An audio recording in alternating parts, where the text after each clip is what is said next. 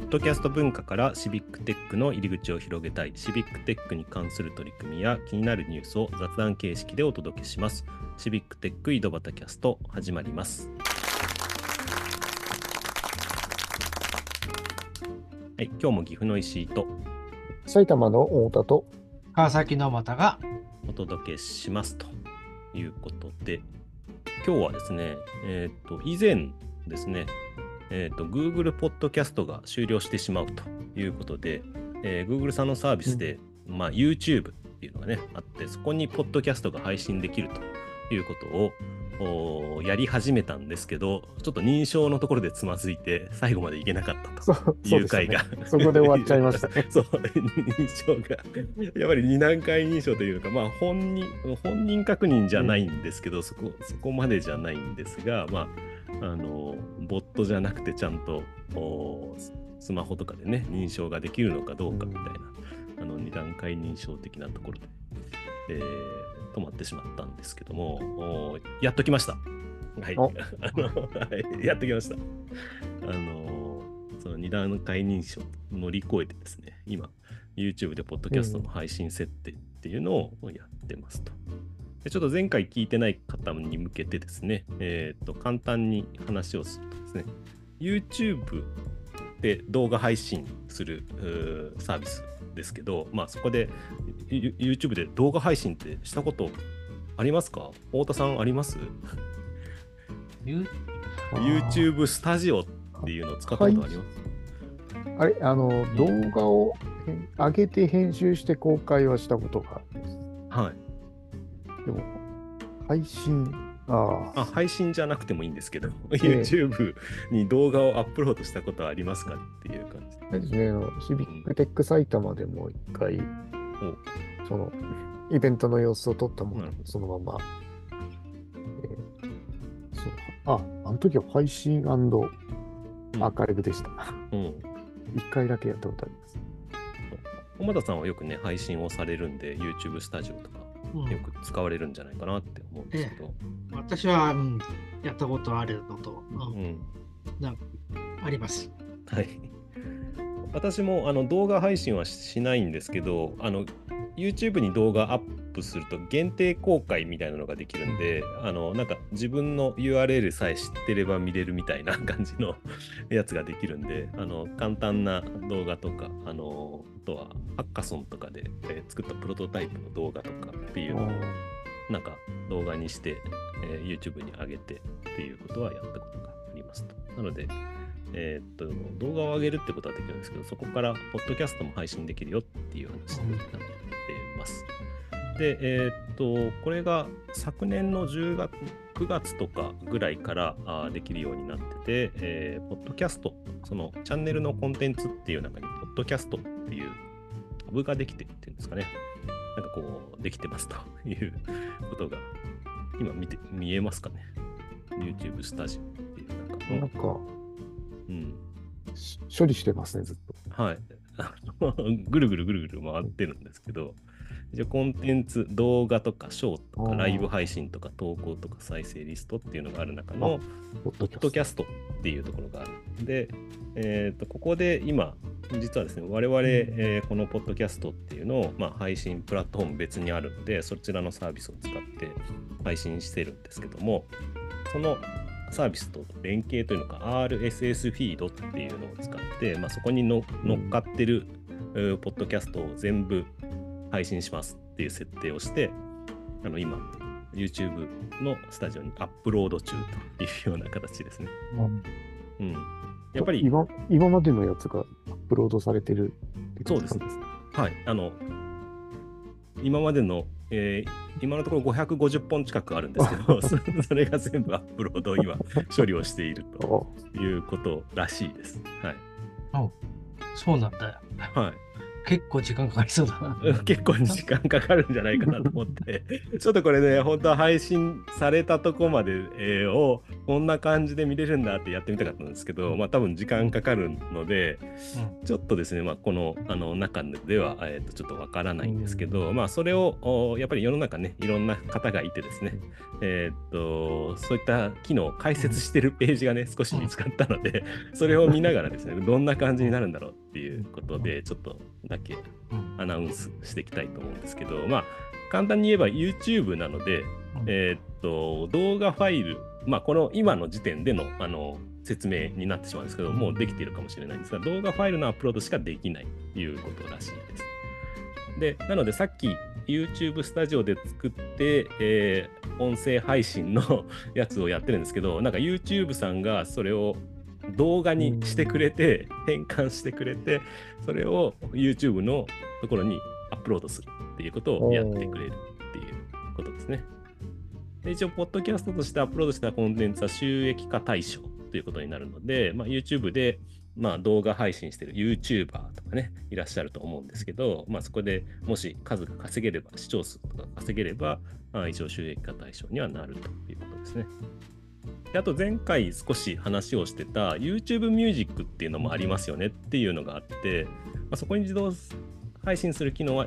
今の時点、まあ10月、昨年の10月の時点では未実装。で、ちょっとまだ確認はできてないんで、実装されてる可能性もありますけど、そんな形になってます。というとこですね。で、あとは再生リストみたいなのが出出てきて、それを、今のところは最初の段階では非公開に設定されてるみたいなので、それを公開設定していくっていうことですね。まず。多分で、RSS フィードにエピソードが追加されるたびに、この配信をね、録音してアップロードしてるんですけど、するたびにそこのエピソードが増える。もしくは、あー内容とか更新されたら、そのコンテンツも更新されて配信するっていうことが書いてありましたと。まあ、使い方としては、動画になるんだっていうのが 珍しいぐらいで、他のうんアップルポッドキャストとか、あのまあ、Amazon Music って聞いてる方いらっしゃるのかわかんないですけど、そちらの方にも私たち配信してるんですけど、まあ、そのあたりと、まあ、やってる作業内容としては変わらない感じですね。なんか動画、動画なんですね。やっぱり動画みたいな、動画形式でアップロードされるとは書いてあります。あれなんです。うんえっと、なんだっけ。iTunes とかもそうですけど、実はポッドキャストって動画もあるんですよね。だからあそう、そうですね。うんだから多分そういう位置づけなのかな。うん。まあ動画ファイルが追加されるっていうことで、複数の動画ファイルが、うん、追加されるというふうには書いてあります。それで、音声の場合には画像っていうか静止画をくっつけてって話なんですね。そうですね、静止画をくっつけてるっていううん。形ですね。うん。うんで、チャンネル、番組、それぞれの動画の番組とか、うん番組のタイトルとかも、あの、RS、あの、今、うん我々が配信しているような形で、うんあの、作ってくれるっていうことみたいです。なので、まあ、我々としてはおそらくもう YouTube スタジオでうん。いちいち配信設定を毎回しなきゃいけないかっていうと、うん。そんなことはなさそうぐらいですね。もう、うん、一度設定してしまえば、あとは自動的にだんだん公開されていく。で、あの、すごくいいなと思ったのは、うん。この YouTube のプラットフォームに載ってくるので、YouTube のアナリティクスとか、コメントとか字幕とかそのあたりが使えそうな雰囲気があると。要は今まではポッドキャストの配信プラットフォームで、まあ、Spotify さんが提供しているやつをやってたのでその Spotify にユーザー登録している方の属性とかはなんとなく取れそうな気がしてたんですけどそれ以外の Apple Podcast とかで、まあ、聞かれたっていうことは分かるんですけどそこの属性はどうもうまく取れないっていうのが、まあ、分かっていてでそれを分析しようと思った時に YouTube の中で聞かれてるものはおそらく分かると。どれぐらい YouTube で皆さんが聞いてくれるか分かんないですけど、はい、分かるんじゃないかなっていうのがありますね。視聴数、リサーチっていう。このあたりの機能ってなんか、お松さんとか使ったことあります？このアナリティクスとか。アナリティクスは、まあ、うん、あれじゃんユーザー数とかそういうのは、うんあの、視聴数とかは見たりしますけどね。うん、そうですよね。うん。まあ、一応、うんポッドキャストのうん我々が配信している、まあ、ポッドキャスターズかな、Spotify ポッドキャスターズの方でも、分析っていうのは確かにあるんですけども、まあ、実際の再生回数トータルの再生回数みたいなのも取れたりはするんですけどまああもう少し細かい内容っていうのを取ろうと思った時に、えーまあ、YouTube の中配信のみになってしまうかもしれないですけど、それは取れるというような感じですね。うんまあ、あと、ユーザー層がまた変わってきそうな気がしますよね。あの YouTube でポッドキャストを聞いている層っていうのは、なんか普段は YouTube 見てて、たまに音声配信の番組も引っ掛けて、ラジオ的に聞いてますよっていうような人にも届くかなっていう気がするので。そうですね。うん、チャンネルとしてうん YouTube から来る可能性があるってことですね。そうなんですよ。Spotify とかもやっぱり音楽好きの方はうんやってるかもしれないけど、あんまり音楽好きじゃない、音楽好き、音楽にそんなに興味ない人は別にそんなに聞いてないかなっていう気もしますし。うんそうなんですよね。だから音声メディアって、うんまあ、あのマスから見るとそんなにあの、広いくつ聞かれてるものではないので。うん。アップルのポッドキャストでもね、やっぱり昔から聞いてる人というかね、うんあの興味ある人が聞くみたいな。うん。うんまあ、最近ではラジオ番組の配信アプリとかでラジコとかもありますけど、うん。あれもやっぱりラジオが好きな人がアプリを入れて聞いてるっていうような気がするので、ううん。ん。やっぱりユーザーが限定されちゃう気がしますよね。そうですね。うん。だ YouTube は、まあ、動画のプラットフォームでいうともう完全にナンバーワンな気がするし、そこにユーザーはあー何らか集まってきてるというか、とりあえず YouTube っていう感じがありますので。やっぱり、うん、一般的にはそっちですね。うん。あれなんか全然話、あの昔、昔流行っててか、ちょっと前流行ったあの、クラブハウスか。クラブハウスも、あれもなんか一部、結構流行ったような感じですけど、一部の人だけだったんですかね、あれもね。うん、やっぱりこのあの IT に詳しい界隈はやっぱりうん。流行った気はしますけど、うん。うん。うん。あまりそんなこと興味ない方要は、あの普通に IT 使ってる方とかは、あまり知らないことが多いですよね。うんうんねやっぱりね、そこが音声メディアの、うんはい、あのちょっと、まだ一般的じゃないところ。うん、そういった意味で YouTube ってすごいんだな。YouTube ってすごいですよね。だ誰もがつ使って、使って、使ってるっていうか、まあ、自然に使使わざるを得なくなっちゃうみたいなぐらいの。